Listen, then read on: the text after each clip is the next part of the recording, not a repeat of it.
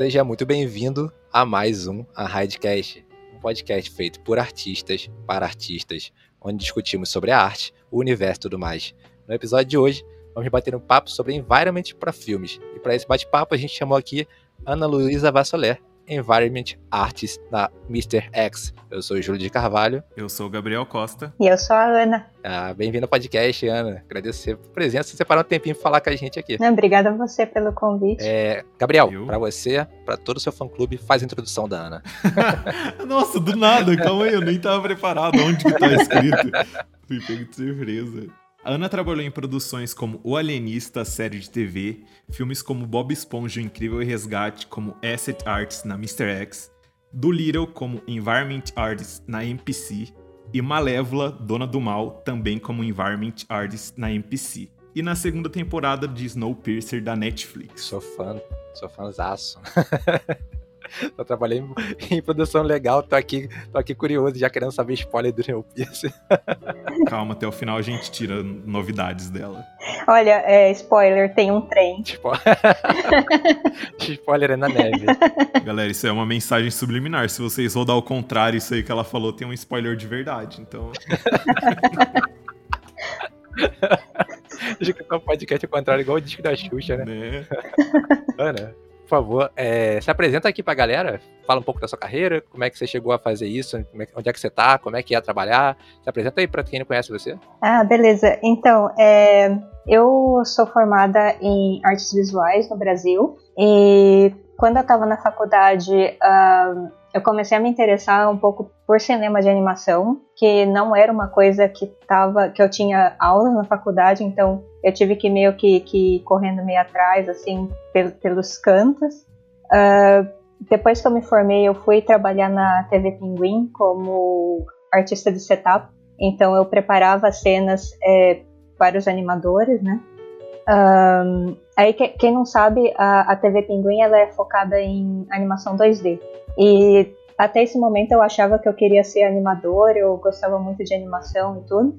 Uh, então eu decidi vir para o Canadá uh, porque eu achava que tinha mais espaço para esse tipo de coisa. Uh, então eu vim fazer um curso no Canadá, porém eu não, não achei tantas escolas que tinham curso de 2D. Então eu resolvi fazer 3D, meio que naquela tipo, ah, acho que é perto o suficiente. É o que tá tendo. Né? É, é, é o que tem para hoje.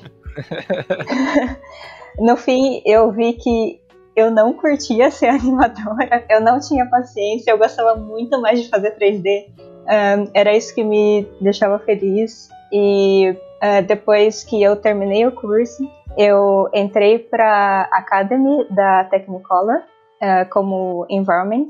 Uh, então eu fui depois para trabalhar para NPC e depois disso para Mr. X. E agora eu, eu saí da Mr. X, na verdade, e estou começando em, na Method na semana que vem. Caramba, que legal. Trabalho novo. E... Cadeirinha cheirando uma cadeirinha de couro novinha. Ah, é remoto, né? Tá sendo remoto. É, por enquanto só na, nos pensamentos. Aí você trabalhou é, com environment, trabalha com environment e como asset, artista. É, eu queria, a gente estava falando aqui em off, mas eu queria que você explicasse qual a diferença entre um e outro e qual a relação de proximidade que tem entre um e outro. Então, é, depende do estúdio. Um, normalmente esses são departamentos separados, asset e environment.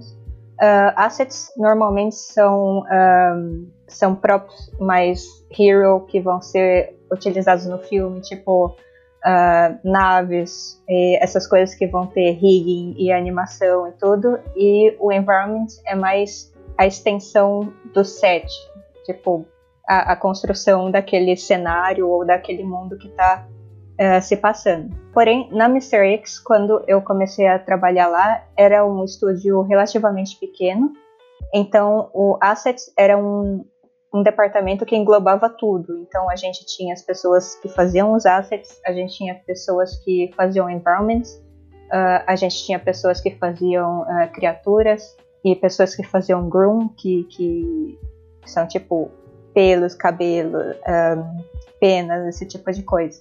E é, cada pessoa era, era meio que especializada em, em uma dessas áreas, né? Então, eu, por exemplo, apesar de eu estar no mesmo departamento que essas pessoas, eu nunca fiz uh, criaturas. Do mesmo jeito que as pessoas de criaturas nunca fizeram environment. A gente tá falando em off, né? É que funciona mais ou menos como um departamento pra. É pau pra toda obra. E quebra qualquer galho, assim, vai fazendo tudo, né? Fica aí no colo vocês sabiam fazer. Isso, isso mesmo. É tipo, ah, tem que fazer isso, tem que fazer agora, então é, lide com isso. Mas é, eu acho que, na verdade, o, o environment em si, mesmo quando ele é separado, ele, ele é meio pau para toda a obra, né? Porque é, você é meio generalista no, dentro do departamento. A gente não, não faz animação e rigging, por exemplo, mas a, a gente faz uh, modelagem, textura, look dev, uh, scope, uh, scattering. Às vezes a gente até faz layout, apesar de normalmente ter um departamento de layout. Dependendo de como o, o environment está sendo é, conduzido, a gente faz o layout também.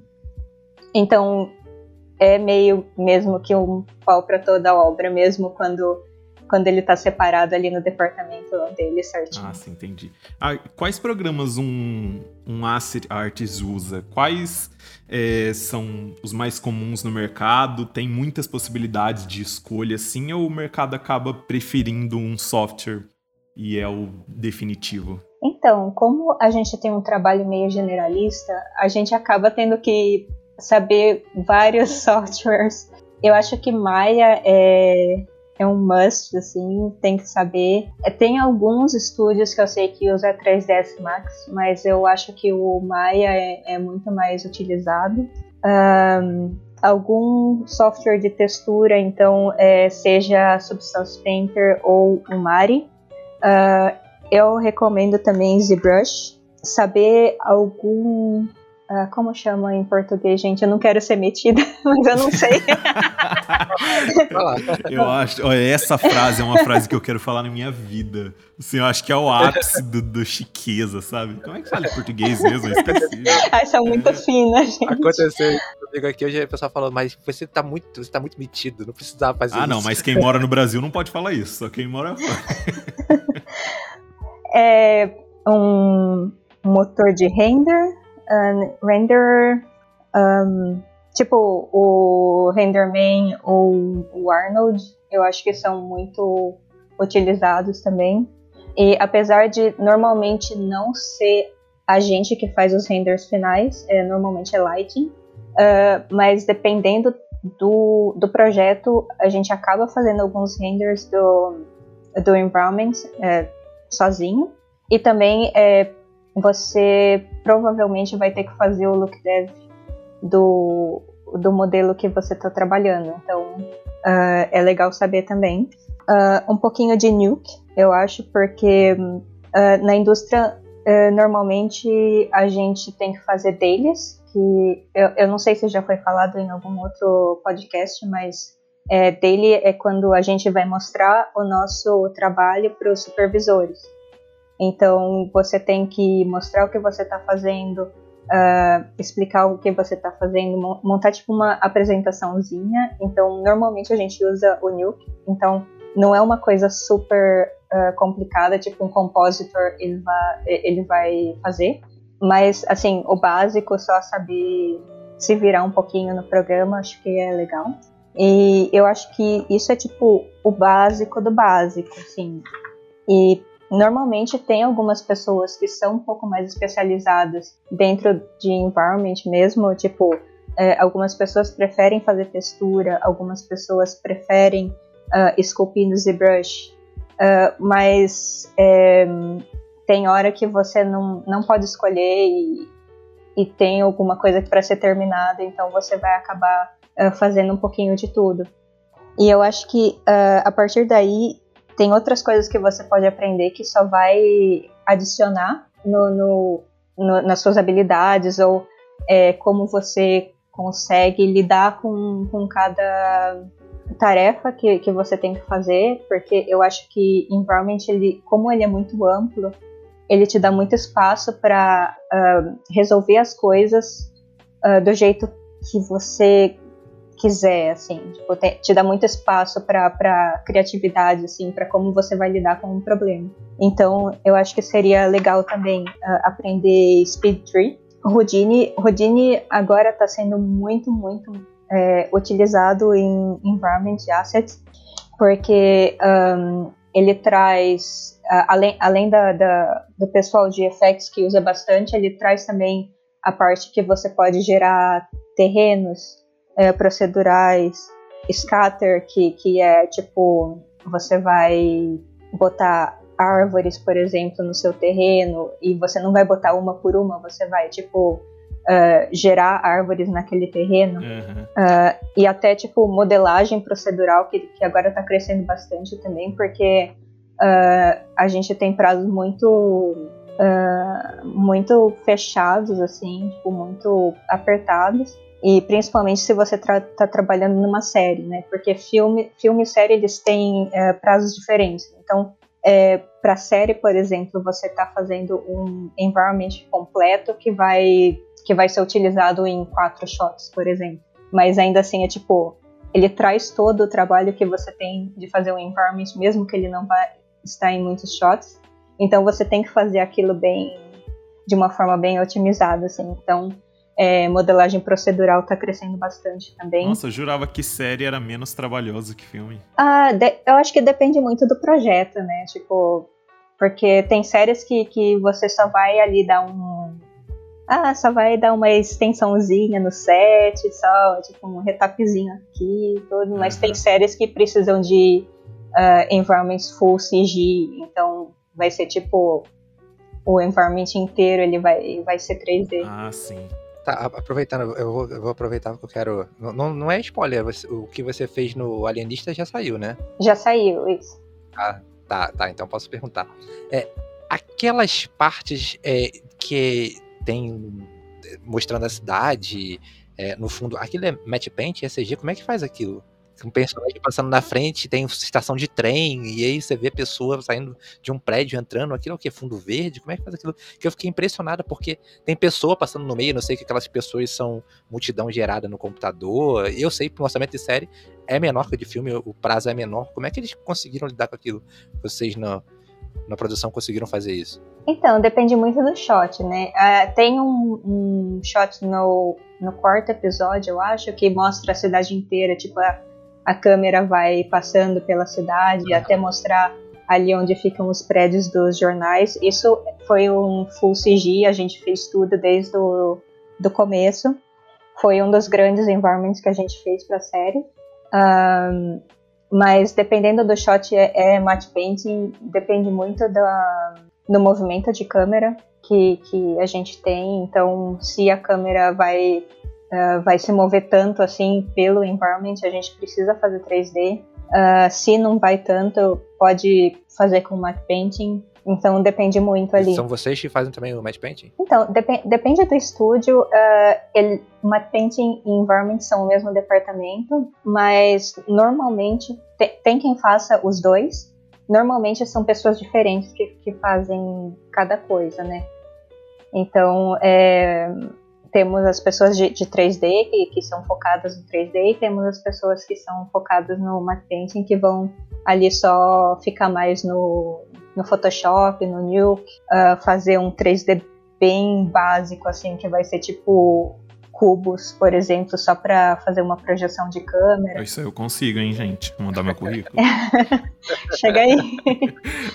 Você vê que tem surgido, a gente tá falando de, eu falei de matte painting com conhecido meu, Sal Espinosa, que ele trabalhou no filme da Independence Day, Avengers, é, ele falou que cada vez mais os match painters de Photoshop estão ou virando diretor de arte, ou supervisores de CG, ou se eles quiserem continuar produzindo, eles têm que aprender 3D de qualquer forma. Todo mundo agora faz em 3D. Você vê isso acontecendo aí no Canadá e onde você trabalha, que as pessoas que usam só Photoshop vão mudando para virar supervisores ou diretores, ou elas vão ter que aprender 3D? Vai sumir nessa, esse pessoal que sabe só Photoshop? Olha, eu, eu não sou uma painter, então eu, eu não, não vou ter, tipo, um conhecimento tão profundo assim do que está acontecendo. Uh, mas o que eu vejo é que não não vai sumir tanto não, porque é, eu acho que cada área com certeza ela evolui, né, para suprir as necessidades que, que vão surgindo. Uh, tipo, o Matt Painter, ele começou mesmo pintando com tinta um, um vidro, né, no, nos filmes antigos, e hoje uhum. é, eles usam Photoshop para fazer aquela montagem com fotos. Uh, então ele foi evoluindo, mas eu acho que pelo menos agora não, não, não é uma coisa que vai sumir tão, tão já, porque ele acaba sendo um retoque muito rápido, assim, para fazer no, no, nos shots, né? Então, por exemplo, a gente de environment, a gente não vai fazer todas as coisas que existem no environment, é, tipo, até o fim. Então, se tem coisas lá no, no, no horizonte, por exemplo, que é, não vai dar tanto problema no parallax, é, ele, é matte painting, e eles vão conseguir fazer isso muito mais rápido do que a gente vai conseguir. Uh, eu acho que céu também é, é uma coisa que eles fazem bastante. E às vezes até mesmo retocar o environment, porque como o nosso prazo é, ele é limitado, normalmente as coisas não saem completamente perfeitas. Então, é, às vezes eles vêm, eles pintam por cima do render.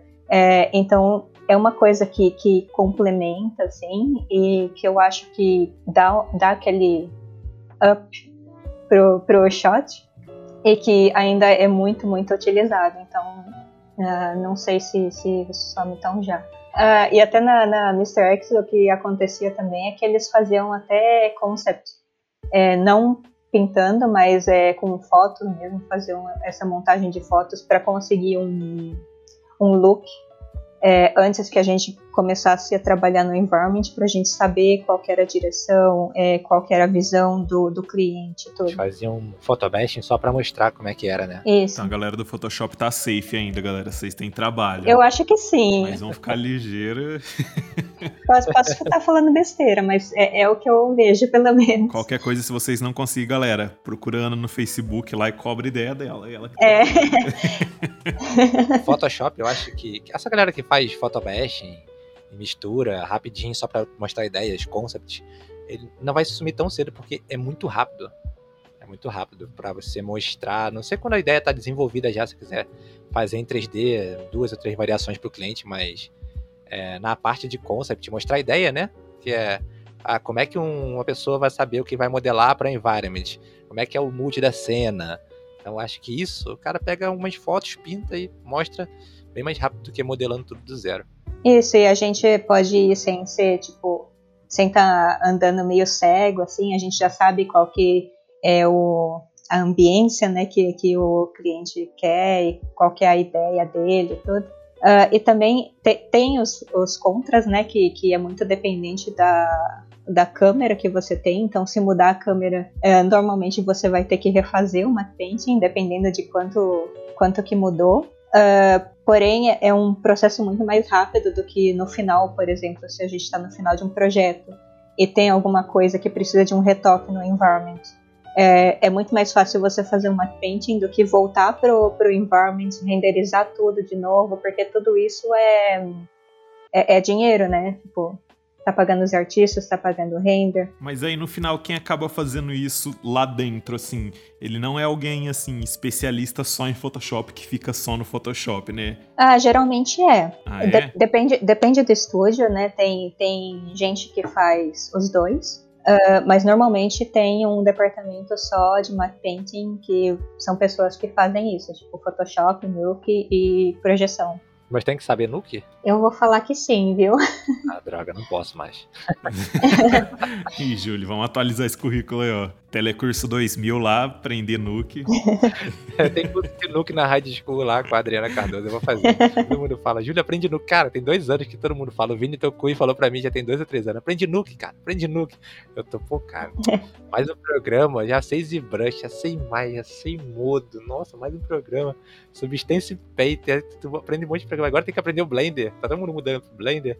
Aí, pô, mais um programa, pelo amor de Deus, cara. Mas você viu que ela não falou Blender em nenhum momento aqui. Eu tô super triste, tô desanimado, pensando mudar de carreira. É, o Blender tá sendo usado, Ana? Dentro do, das produções? Uh, nunca vi. Talvez se, se for um estúdio muito pequeno, mas eu, pessoalmente, eu nunca vi sendo usado aqui, não. Qual é o programa que é mais usado? É Maia. Pra modelagem, Maia? Maia, é. Al- Alguns ah, usam o 3ds Max, mas eu acho que a maioria é Maia. A gente vai parar de fazer essa pergunta no podcast, porque pra todo mundo que a gente pergunta, a gente escuta Maia. Então, galera, Isso. pela última vez, desiste do Blender igual eu. Vai pro Maia. Isso, gente, a resposta definitiva para o futuro, Maia. Sim. ah, qual só Maia? Se você pensou na pergunta, Exato, Maia. cara. Qual só Maia? Toma, Maia. O o Vini Toku, ele teve aqui, ele faz Look Dev, e ele falou, é, ele falou, todo mundo tá usando Maia para produção, mas ele falou, se você tá estudando e você não sabe o que que é da vida, é, ainda, se você quiser essa área que você quer, para aprender, pega o Blender que é de graça. Isso, Porque às vezes você gasta uma fortuna na licença do Maia, você gasta uma fortuna em cursos e no computador para aguentar aquele software, e você não gosta. sim, com certeza. Pega de graça, cara, e vai testando, vai vendo se você consegue modelar alguma coisa. Às vezes você não gosta de modelagem poligonal, você tá gastando tempo e você, na verdade, quer ser escultor de ZBrush. Você quer escu- esculpir criatura ou miniatura para board game, é, colecionáveis. Então, tipo, às vezes você tá gastando dinheiro e tempo em uma coisa que você não quer. Então, é, pelo menos o dinheiro você economiza. Pega o Blender, vai modelar alguma coisa no Blender, vê se você gosta de modelagem. Com certeza. É, que a pessoa ela pega a base, né? Se você souber usar bem o Blender, sei, sei lá, em uma semana você vai estar sabendo usar o Maya, porque, sim, sei lá, o sim. Extrude é a mesma É. coisa, pra modelar é a mesma coisa, então É. no final das contas, aprende o que der aí, depois, quando você for pra gringa nos estúdios, aí você se adapta. A Bel teve aqui, ele falou, né, que você vai ter que aprender programa novo em todo estúdio que você for, porque eles têm às vezes software proprietários, plugins, te dão algumas semaninhas lá pra você estudar e cair dentro. Todo estúdio que você entrar vai ter algum programa novo pra aprender. Sim, com certeza. Até eu, eu tinha um colega que, que trabalhava comigo agora que ele trabalhou a vida inteira dele no 3ds Max e ele teve que começar a aprender Maya nesse estúdio. Então é, é possível. Tô sabendo a base, é possível. pensa que você vai ganhar pra aprender, ó. É, galera. você tá aprendendo de graça e gastando na sua casa, você vai pra um lugar que você vai ganhar pra aprender, tá fácil. Estuda, estuda o Blender e depois você muda. Quando, ah, tudo bem, vou, vou estudar aí dentro, já sei. É, o Dimitri Paiva, ele teve aqui. Eu tô fazendo uma coleção dos podcasts que já Né? passaram aqui, ó. Túnel do tempo. Ele falou, é, ele falou que. Eu, eu fico escutando os outros podcasts antigos ao longo da semana. É, ele, ele falou que não conhece nenhum profissional de CG que passe necessidade por usar Blender. Ele usa só Blender para motion graphics. E se você tiver um portfólio sensacional, um portfólio bom, estabelecido, o programa é o de menos. Porque o cara vai saber que você consegue se adaptar a qualquer software, você sabe a base. Se você sabe base de shade, sabe base de textura, de luz, de render, você consegue se virar em qualquer programa, dá o tempo para você aprender só como é que o programa funciona e você cai dentro. Você tem a base já, então não tem problema nenhum. Porém, galera, Maia, vamos. vamos ser real aqui. Maia. É, e eu acho que é, que é importante falar também que ah, normalmente os softwares eh, eles têm uma versão de aprendizagem ou não comercial que vai ser vai ser limitada, Sim. mas vai ser gratuita. Então, se você quer aprender, ah, por exemplo, Nuke ou Houdini, por exemplo, eh, eles têm versões gratuitas que você pode eh, baixar e aprender. Ah, se você está inscrito em alguma escola, tem alguns outros que, que te dão essa Maya. opção. Maya, ah, Substance, pelo menos na minha época, depois que a Adobe comprou, não sei. Real, eu também, eu também peguei uma estudante uma época que eu entrei na Fatec e tinha mesmo. Eu, eu não vou citar nomes, mas alguns podcasts, alguns entrevistados que passaram aqui falaram que o Maia dentro das empresas deles é totalmente diferente do Maia que a gente tem comercial. Então, assim, é, mesmo que você aprenda o Maia, você vai ter que aprender o Maia de novo lá dentro. entendeu? Porque é totalmente diferente do Maia que ele é, é, é específico para quem faz o que faz lá dentro. Então, é, Tá vendo, galera? Além de você aprender o Maia, você vai ter que aprender o Maia de novo. Então, assim, ó, já Pega o Blender que é de graça, é minha dica. Pega o Blender que é de graça, porque não vai ter que aprender. Ou o ZBrush, que não muda nada em programa É, nenhum. mas ZBrush é caro, né? É, ZBrush tem mensalidade, tem mensalidade. Hoje em dia tá bem mais barato. Aham, 10 dólares, 1.500 reais. É, 1.500 reais.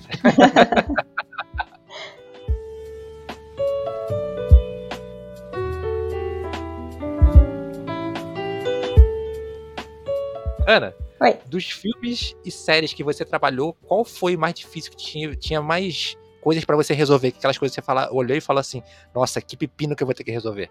Hum, acho que de difícil foi o Snowpiercer mesmo, porque a gente era um departamento muito pequeno na, na Mr. X, então é, meio que te dava a oportunidade de, de pegar mais responsabilidade, porque simplesmente não tinha outra pessoa disponível para fazer o que tem que ser feito. Então, é, eu tive que fazer, tipo, que cuidar, entre aspas, de, de environments inteiros, sozinha.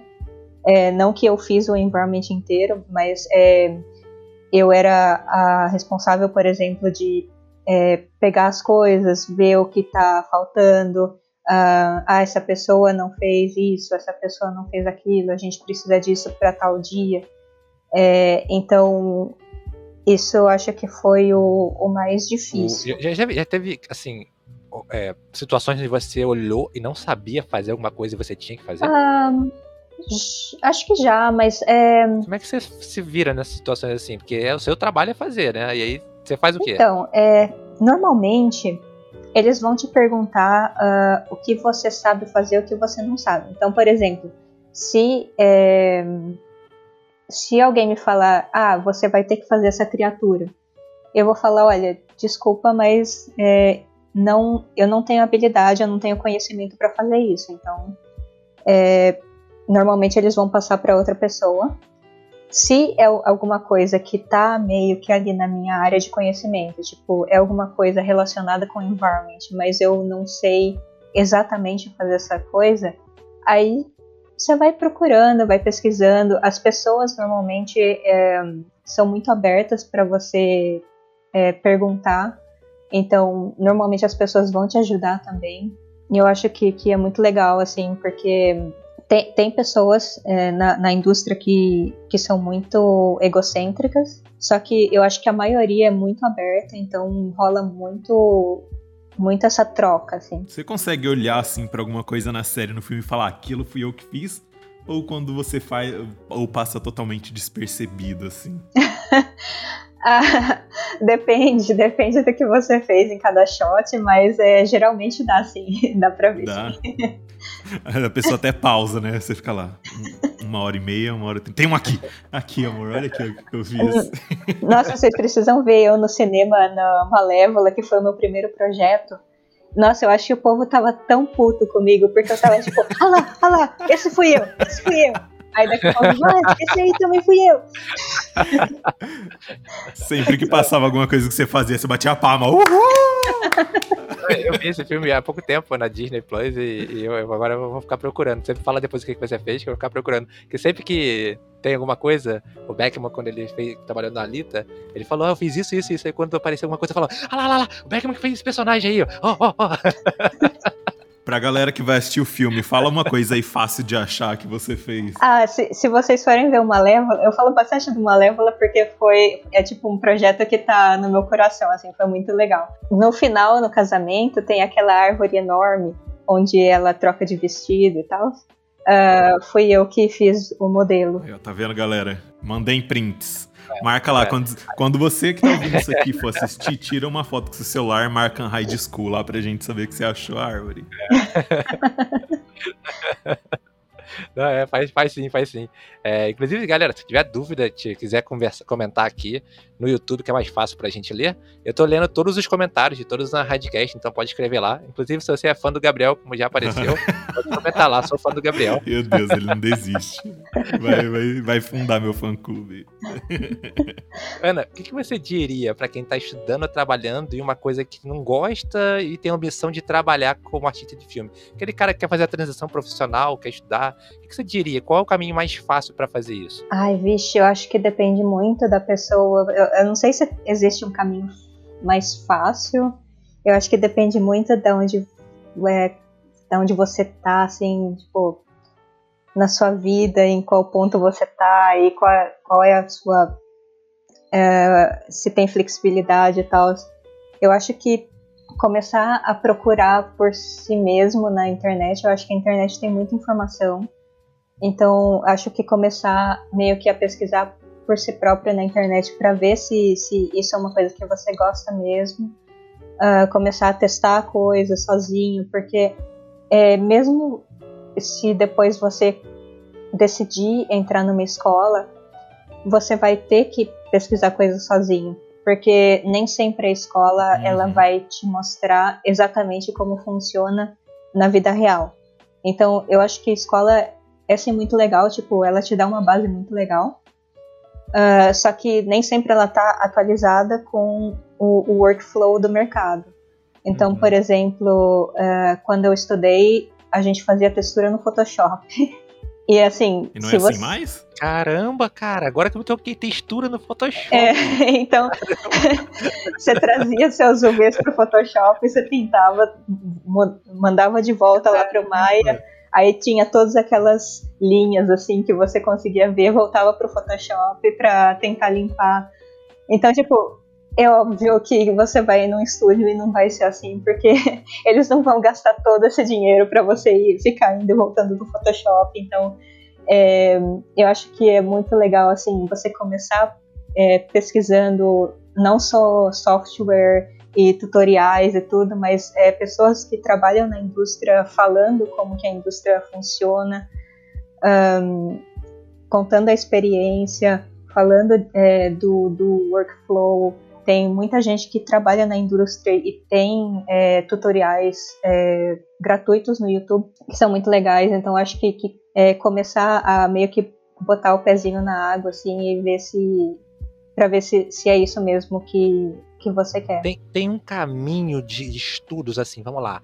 É, eu tenho que aprender modelagem, aí você modela asset primeiro. É, eu, tenho que, eu tenho que aprender modelagem cenária, você modela uma casa.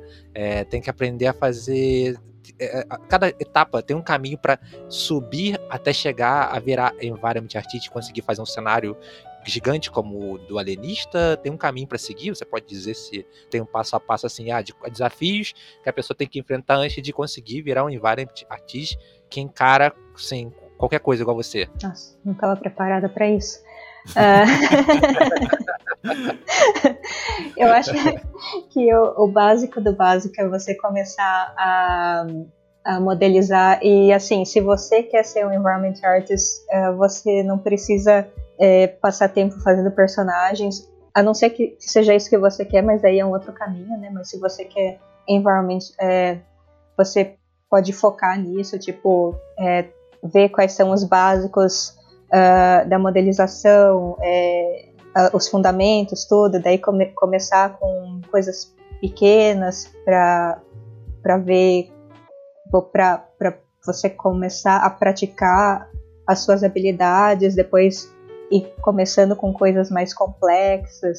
É, sempre procurar bastante referência, eu acho que é muito importante, principalmente se você quer uh, ir para VFX. Uh, VFX ele é todo baseado na vida real, então é, você precisa ter de referências.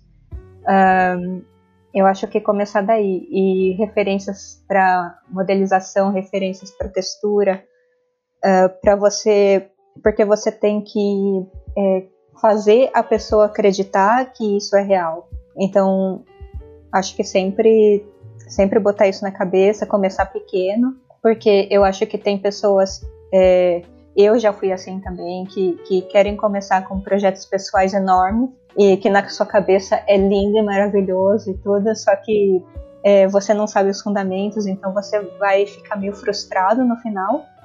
Um, então começa assim, vai, vai é, construindo seu conhecimento, vai aumentando depois, é, vai é, pesquisando coisas novas, assim, o, o, que, quais são as ferramentas que podem te, te ajudar a, a chegar onde você quer chegar, o, o que você quer fazer, você quer fazer um, um terreno enorme, você quer fazer montanhas, um, como você pode fazer isso, porque é, não, não tem um caminho das pedras, né, tipo, cada pessoa ela vai lidar com isso de um, de um jeito diferente. Então, qual é o caminho quais são as ferramentas que você acha que funcionam melhor para você? Acho que para complementar ainda um pouco o que você falou aí de começar devagar, é a galera, tipo, curtir os, os passos que elas vão dando, sabe? Não, não fica só almejando trampo perfeito do artista fodão. Vai curtindo o que você vai aprendendo fazendo, sei lá, eu tô aprendendo Blender, cada coisa que eu vou terminando, eu falo, nossa, não acredito que eu terminei isso. É um passo de cada vez e vai curtindo os passos pequenos que você dá e que aí você vai mais fácil do que almejar já fazer coisa grande ou não curtir até você fazer uma coisa grande porque demora pra caramba. Quero aproveitar aqui para dar os parabéns. Gabriel tá começando a modelar no Blender, tá mandando muito bem. tá fazendo umas peças de brinquedo do. Brinquedo de antigamente. Segue ele no Instagram. Ah, é, verdade. Nossa, tá muito maneiro.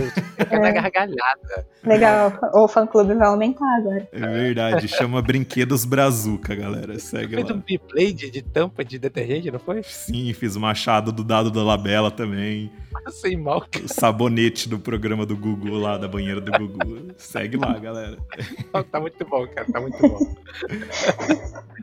é assim, né? Fazendo pequenos projetos que se divertindo e fazendo, né? Que é Porque- bem simples, é. bem simples. Só que a ideia é, exercitar to- toda vez, assim, exercitar o sempre. aprendizado, né? É curtir a jornada. Isso, eu acho que é, que é importante também você é, procurar comentários e críticas de, de pessoas que, que já trabalham com isso, assim.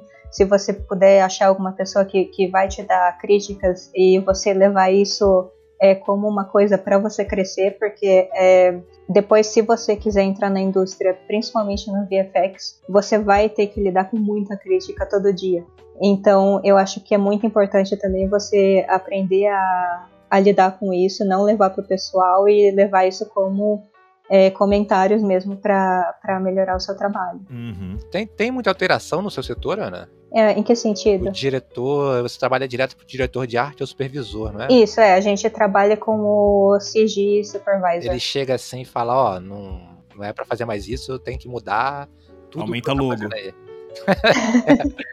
tudo que você tá fazendo aí, não é, não é mais montanha agora, com neve, agora é deserto, tipo, mudou tudo. E aí? Tem muita alteração desse tipo? Às vezes tem. Depende, depende do cliente, porque é o cliente que vai pedir esse tipo de alteração e, e eles são só mensageiros, coitado.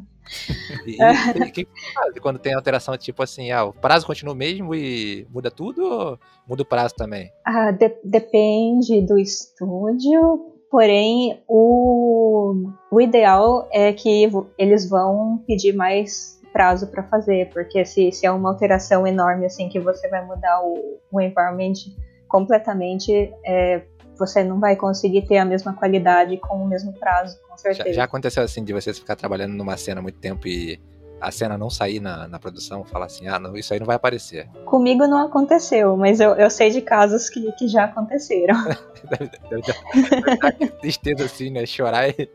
Chorar É. e. Porque não tem o que fazer, né? Tem muita, assim. É que no dia a dia, vamos. Vou falar no meu caso, eu trabalho como designer freelancer e tem dia que eu não tô no clima, assim, que não sai nada bom, mas eu posso, tipo assim, dentro do, horário, do, do tempo que eu agendei pra fazer aquilo lá, falar: não tô, tô com bloqueio criativo, não vou fazer, faço amanhã ou depois. No seu caso, existe isso ou você, a partir do momento que você tá fazendo uma coisa, você fala, mano, não existe isso, eu tenho que finalizar? Ou você sofre com isso também, aí se avisa alguém, Aí eles mandam um alô pro Netflix, galera, fala que vai atrasar aí porque a Ana tá com bloqueio criativo. Senhora, você vai lá ver a nova temporada, infelizmente não podemos prosseguir, pois a Ana está com bloqueio criativo. Olha, é, não vou mentir, tem, tem dia que, que é difícil, viu? Tipo, que, que você tá com aquela energia baixa, você não tá afim, você não quer trabalhar, você quer ver Netflix. Só que assim, é, a partir do momento que você tem um, um trabalho ali que você precisa estar presente de das 9 às 6 e tal, aí você tem que ir, você tem que ir. Tem dia que, tipo, eu, eu logo na, na reunião de manhã, assim, e meu cérebro tá completamente derretido. Eu vou tentar falar alguma coisa, só sai um blá. e as pessoas, tipo, nossa, com certeza é, empregamos um, um chimpanzé, né? Só que, assim, é, eu acho que é, tem jeitos de lidar com isso, porque, é, primeiro, que você mesmo não, não tá fazendo o trabalho criativo, né? Então você é, tem coisas objetivas para fazer, tipo, é, você tem que fazer essa textura, você precisa fazer esse modelo, você precisa fazer isso e isso. Então, é, eu acho que essa é, quebrar essas tarefas em, em, pequenos passos ou elementos assim que são mais objetivos é, ajuda muito Então, é, em, vez, em, vez, de você estar tá, tipo, nossa, não estou afim de trabalhar e preciso terminar esse, esse environment, acho que é mais tipo, ah, é, hoje eu, meu objetivo é terminar isso. Então você você vai gerenciando isso. Então, a partir do momento que a galera tá no estúdio, não tem mais essa não, gente. O negócio é só paulado. Só paulado. Mas, assim, eu, eu acho que, que é muito importante e saudável também você é, é, fazer pausas durante o trabalho, mesmo se você estiver no estúdio ou agora a gente está trabalhando de casa por enquanto. Uhum. É, tem épocas que, que vai ser muito intenso o trabalho, né? Então é, você tá ali o dia inteiro, você tem que terminar isso pro final dessa, pro fim dessa semana e tudo. Então provavelmente você não vai ter tempo para fazer isso, mas se você tiver, uh, fazer pequenas pausas, é, dar um, uma clareada na cabeça, é, não só para clarear a cabeça, mas também é, para os seus olhos descansarem, é, você precisa, uhum. precisa de pausa. Fuma um derby azul lá, galera, toma um cafezinho. já era. Volta relax. se permita, galera, se permita ligar pro chefe e falar hoje não. Faz parte. Brincadeira, ó. Ana, tem uma pergunta que tem a ver realmente com a minha pergunta anterior, de aprendendo aos poucos e tal. Pra galera que tem pressa, nos estúdios, você costuma ver contratação assim de todas as idades ou é majoritariamente assim de jovens? Ou para estúdio não tem essa, independente da sua idade, se você for bom, eles vão te contratar? Uh, não, eu vejo gente de todas as idades, de verdade, em, em várias, em várias posições, assim, tipo, é, mesmo se, se você for um pouco mais velho e você está começando na indústria agora, é, eu não vejo muito problema, assim, tipo, é, o, importante é você ter um portfólio que mostre que você é capaz de fazer esse trabalho, uh, mas pela, pela minha experiência, pode ser que, que alguém tenha vivido diferente, mas pela minha experiência, é, os estúdios não, não ligam tanto, não. Tá vendo, galera? Sem pressa, então. Você foi para o Canadá, você foi como estudante, depois você começou a trabalhar aí, né? Isso. O, se não me engano, foi o Abel que teve aqui, ele falou sobre isso, que ele também foi. É, falou sobre forma de imigração, e uma dessas, dessas formas era mais fácil. Não sei se ele não sabe se hoje está fazendo isso ainda. O visto, você conseguiu o visto é, indo como estudante, se não me engano, não está não tá fazendo mais. E a outra que ele falou era quando a pessoa ia em casal, um ficava estudando e o outro automaticamente tem um visto de trabalho. Isso. Se, por exemplo, eu sou júnior, é, tô noivo, vou casar, e a gente casa, muda pro Canadá, e júnior são contratados normalmente como os mid e seniors? Se tiver o visto de trabalho para trabalhar no Canadá? Uh, sim, se, se Normalmente, nesse caso, se você vem com o seu cônjuge uh, e seu cônjuge está tá estudando e você veio com um visto de trabalho, o seu visto de trabalho vai ser aberto, é, o que quer dizer que você pode trabalhar em qualquer empresa.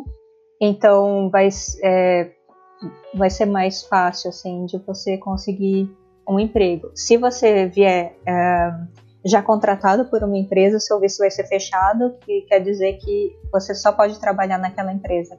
Se você for trabalhar em outra empresa, a outra empresa vai ter que fazer um visto para você. E quando você vai com visto fechado, nem freelancer, assim, tipo, para qualquer outra empresa por fora, você pode fazer? Uh, não pode, e normalmente o contrato já é, da própria empresa ela vai te falar que você não pode fazer outro, outro é, trabalho desse tipo enquanto você for empregado lá. Receita Federal do Canadá vai lá bater na sua porta lá. E aí, esse dinheiro aí tá vindo aonde? esse Bitcoin aí tá vindo aonde? Vamos voltar pro Brasil, tá assim? tá sentindo falta do sol. Vamos pro Brasil de volta. Nossa, eu tô super tranquila, eu tô de férias. no Canadá de férias, meu Deus. Por que, Deus? Por que eu não pude? É... Só que plot twist é, é, inverno, então tá tudo cheio de neve e tristeza, Nossa, né? Nossa, que delícia! Mais ainda, agora eu tô com mais inveja ainda. É, é, o, a, a, minha esposa ela fica, ela fica falando, nossa, mas neve, é tudo que eu quero, que não sei o que. Aí, mas assim, eu, eu falo com o Beckman direto, né? E o Beckman fala, Júlio, não dá pra fazer nada. Ele manda a foto do apartamento dele, a porta não abre. É. Melhor ainda, não dá para receber visita, só melhora. não dá pra receber visita, não dá pra comprar comida, não dá pra fazer nada. Não dá pra fazer nada. Você fica trancado em casa. A janela tá congelada. Nossa, é tenso. É, esse, esse sábado mesmo, eu tava tendo uma tempestade de neve. Eu saí, eu voltei, eu tava com uma crosta de neve. E, Tipo, tudo, todo meu casaco, minha cara, assim, nossa, neve no meu olho. É que chique. Aqui você sai, você volta suado, tudo fedendo, você anda no ônibus. Você... Aqui tá um calor, tá um calor sinistro. Ai, caramba, deixa eu voltar aqui. Ana, como foi para você trabalhar no seu primeiro filme ou série? Não sei qual veio primeiro aí pra você. Você já tava confiante, assim, que, meu, pode mandar que eu domino no peito? Ou você foi aquele assim, ó, é, fake it till you make it, tá ligado? Você, pode vir, tô preparada. Nossa, foi, foi muito assim, foi muito fake it till you make it, porque é, eu, eu, como eu falei lá no começo, eu entrei na, no Academy uh, da Technicolor e para quem não, não conhece, o Academy é, você fica tipo uns dois meses, tipo num treinamento, entre aspas, é, então você vai ter um, um projeto meio por fora ali para fazer, e daí tem o, a pessoa que vai te treinar, é uma pessoa que trabalha lá, né? Treina você e as pessoas que entraram com você. Uh, e ele vai te mostrar como que, que funciona todo, tipo, como que funciona o dele, é, os prazos, é, os comentários, um, como que eles vão é, keep track desses comentários e tudo. É, Aí, quando, quando eu cheguei lá, eu falei, tipo, nossa, né, agora vai ser um projeto de verdade. Uhum. E eu já tenho todo esse treinamento aí do Academy, então eu vou fingir aqui que eu, que eu tô de boa, né? Uhum. Mas eu tava perdidona.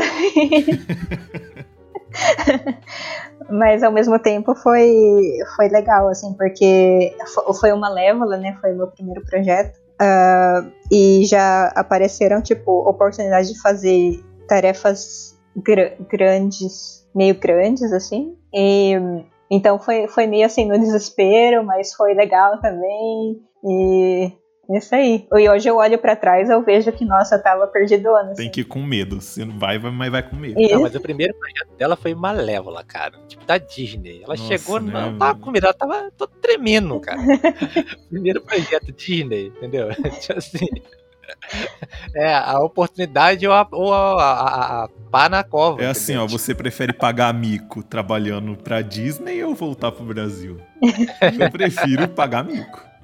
Mas acho que essa é uma, pergun é uma pergunta, é uma dúvida meio comum, porque, principalmente aqui no Brasil, né? Porque a gente tá acostumado, sei lá, a gente vai começar que trabalha com arte, que trabalha com coisa assim, design, vai entra num lugar, é assim, eles colocam no computador, tá aqui, você tem que fazer isso. E é tipo você e acabou, tá ligado? Mas aí em grandes estúdios, eu acho que eles têm toda uma estrutura, eles já estão preparados para várias anas iniciantes que vão entrar lá com medo, que vai falar assim, ó, beleza, relaxa, que essa galera vai te ajudar, tal, tal, tal. Não são todas empresas aqui que têm essa estrutura. Às vezes eles contratam uma pessoa ali, é ela o chefe, é ela o subordinado, é ela tudo, sabe? Então acaba ficando. O medo é diferente, assim, o medo em um grande estúdio e o medo, sei lá, aqui em alguma empresa que não é tão estruturada. É, mas eu acho que nesse caso é, é importante é, procurar muito na internet também. E você, você ter essa, essa postura tipo, ah, não, de boa, eu consigo fazer isso, né? Lógico que, que dentro dos seus limites, mas é, e, e você pegar e, e, se forçar a procurar as informações que você precisa para fazer. Você acha que existe isso que a gente estava falando de fake until make it nessa área? Porque assim, ou você sabe ou você não sabe. Você acha que dá para fingir até saber, igual a gente brincou? Eu acho que sim e não.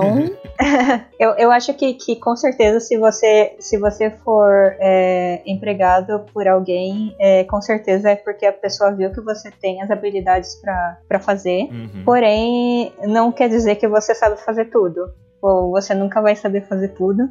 E, e eu acho que é, é aí que essa essa postura, assim, a gente chama de fake until you make it, né, mas eu acho que é mais tipo uma, uma postura de uma atitude de can do, sabe? É tipo, ah, sim, vamos fazer. E, uhum. e daí você, tipo, você vai fazer, tipo, você vai atrás, sabe? É que me vem muito na cabeça, assim, na hora me veio um meme de um cara que ele fala: ah, se alguém te oferecer alguma coisa, aceita e depois você aprende. Aí tá um cara num jato, assim, como pilotar jatos, ele voando, assim, tá ligado? me vem muito isso na cabeça. Porque, sei lá, às vezes até eu já me deparei, assim, com uma coisa que, assim, falaram que dava, que ia dar, mas aí eu falei, mano, não, não vou conseguir, sabe? Aí você se depara com essa encruzilhada assim, e você fica, mano, se eu for, não vou conseguir fazer, vou, sei lá, ou pagar mico, ou vou ser demitido, ou qualquer coisa. Então acho que Igual você sentiu lá no seu primeiro, na, na Malévola. A gente tá zoando aqui, mas eu tenho um amigo que ele fez exatamente isso. E hoje ele trabalha numa agência de publicidade muito grande aqui no, no Brasil. Como é que é o nome dele? E não posso falar. ele fez exatamente isso. Passa ele o LinkedIn. Começou, ele começou com edição de vídeo, alguma coisa de, de motion. Uhum. Ele não trabalhava com isso, não fazia nada, tá desempregado. Perguntaram pra ele, cara, você conhece alguém que faz tal coisa? Que eu tô afim de pagar 10 mil reais. Ele falou, conheço. Aí a pessoa, quem? Ele, eu. Mas faz, faço. Porque explicou, ele foi no Google, como fazer motion graphic. e aprendeu, e aprendeu. E fez. Ele falou, mano, eu não ia desperdiçar 10 mil reais nem ferrando. Ah, nossa, mas você oferece isso pra mim. Eu... e começou a fazer 3D, começou, começou, começou, e hoje o cara trabalha em publicidade tem três anos começando fazendo isso, entendeu? Tipo, o cara saiu fingindo. Então, é, esse tem vontade. Esse virou noite, eu acompanhei, eu não acreditei. e hoje ele trabalha em publicidade. Então, assim, é, depende, entendeu? Acho que se você tem garra, cara, você tem que ir. Real, né? Vai aparecer, vai aparecer a oportunidade, entendeu? Tu pode dizer, ah, não sei, e deixar passar. Às vezes tu, ah, não sei, não quero aprender, deixar passar também, tu vai falar, cara, é minha vez de voar. é, eu acho que, que também é, é a postura de se botar no, no desafio, né? Tipo, eu acho que muita oportunidade nessa indústria aparece assim. É, eu acho que tanto, tanto nos estúdios como, como freelancer, é, é você, tipo, falar, tipo, não, é, eu quero fazer isso, tipo, não só eu sei fazer isso, mas eu quero fazer isso, e é aí que você vai crescer e você vai ter oportunidades de, de pegar coisas é, que, que vão adicionar alguma coisa para você e tudo. É, como você falou aí no estúdio, acontece de, ah, você sabe fazer isso aí, você não sabe, você dá conta. Às vezes você não dá conta e fala, não sei fazer. Ou, às vezes você, ó, não sei ainda, mas se tirar um tempinho eu consigo aprender e fazer qualidade para entregar. Acho que a pessoa é. tem que saber analisar para não se queimar também, né? Ela tem que ter um termômetro ali de eu não sei, mas eu consigo, e eu não sei e não vou pegar porque eu sei que não vai dar tempo e vai atrasar todo mundo, vai atrasar é, a vida pior, de muita é gente. Isso é pior, isso é pior. Se pegar para trás, é, é pior. Então, é. acho que a pessoa tem que ter o termômetro ali das habilidades e do que ela é capaz. Sim, sim. Coach, né? Pegou, atrasou, já era. Pegou, atrasou, nunca mais aparece. Exato. É. Você já atrasou, Ana, alguma coisa? Eu não. Não, esse, esse eu me orgulho muito de, de, de falar que eu sou muito, assim, certinha com, com prazo. É, é, quando você trabalha, você não consegue nem dormir quando você tá chegando perto do prazo e não tá pronto. Nossa, às vezes eu sonho com, com as coisas, tipo, nossa, como que eu vou fazer isso aqui? Tem que fazer amanhã. Eu acho, eu acho isso muito pior quando você, sei lá, trabalha de horário a tal horário determinado. Quando você é freelancer ou tá na sua casa, você fica três dias seguidos à base de rebite de caminhoneiro é, é, e vai é, embora. Exatamente. exatamente. É. Mas, mas eu acho é, eu acho importante também, tipo, as pessoas que trabalham, que nem eu, que tem um, um horário específico, assim, você é, saber o, o, seu limite é, de acordo com o prazo e com o orçamento também. Porque, tipo, a gente, eu acho que é natural que a gente quer fazer sempre o, o melhor, né, fazer aquela coisa uhum. maravilhosa e tudo, só que é, o, o, orçamento é super pequeno, o prazo é super apertado, então eu acho que, que você tem que saber dosar também e não fazer hora extra de graça. Tipo, chegou às seis horas, o, o, a hora extra não tá aprovada, que se dane, vai, vai, vai pra sua vida lá, vai fazer suas coisas. Tipo, eu, eu sou muito certinha com isso também, Sim. tipo, eu não trabalho de graça. Uhum. É, porque eu acho que, que isso acaba prejudicando todo mundo depois, porque uh, os, os próximos orçamentos vão ser vão ser decididos de acordo com o que fizeram nos projetos passados. Então, se as pessoas estiverem trabalhando de graça, isso vai acabar apertando mais o prazo e abaixando mais o orçamento. Real. Nossa, eu nunca tinha pensado por esse lado, é verdade. Porque eles vão olhar e falar, opa, dá pra fazer com esse tempo, a galera vai trabalhar É. mais. Por isso que o podcast vai sair mensal agora, galera. Não vai ser mais semanal. que eu vou fazer no meu tempo, tranquilo. Só semana que vem agora. Detalhe, vou mandar minha conta aí pra vocês me pagarem, tá? né? Uma hora de podcast, dobrando aqui pro dólar canadense, vamos ver. 50 Falência. milhões de dólares. Nossa senhora.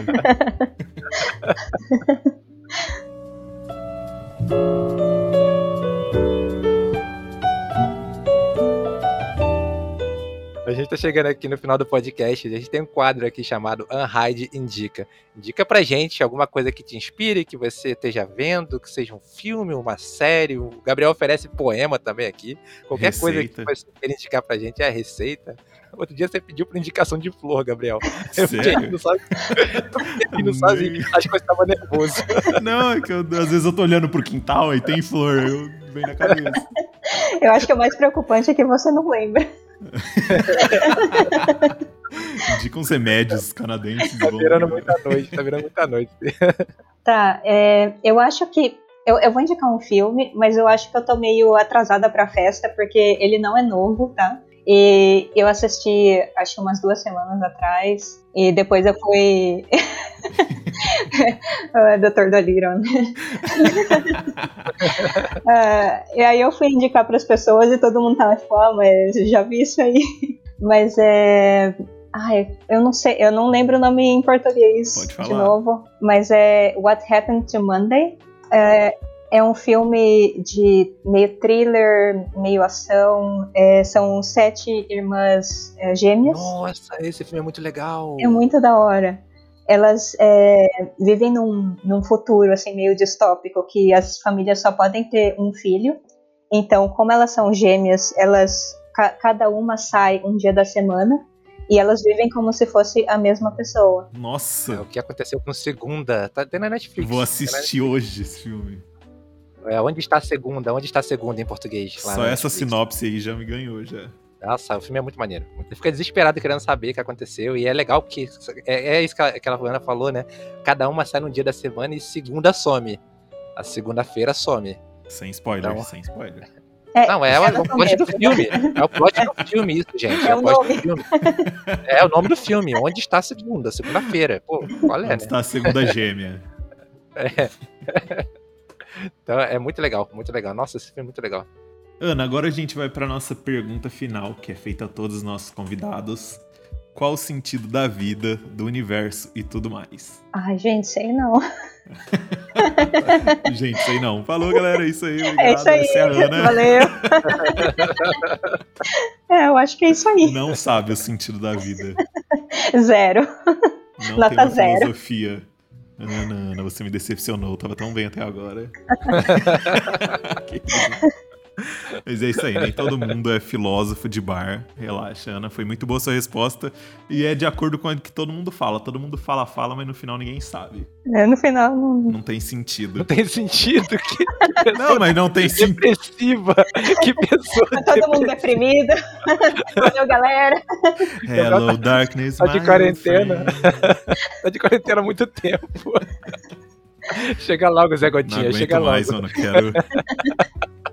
Quero aglomerar, velho. Quero lamber o ouvido dos outros na rua. Quero... Ai, obrigado, Ana. Obrigado por separar um tempinho. Espero que a galera aqui tenha gostado. Eu gostei muito, porque eu tirei várias curiosidades. Ainda mais que eu sou fã do Alienista e sou fã do Snowpiercer. Então, fiquei aqui. Ah, finalmente conheci alguém que faz a série. Sou fã da Malévola. Obrigadão. Obrigada a vocês pelo convite. Eu achei muito gostoso eu vim aqui conversar com vocês. E é isso aí. Foi muito legal. Valeu, Ana. Valeu, Ana. Valeu, galera. Esse foi mais uma Radcast. Até semana que vem. Tchau, tchau. Falou.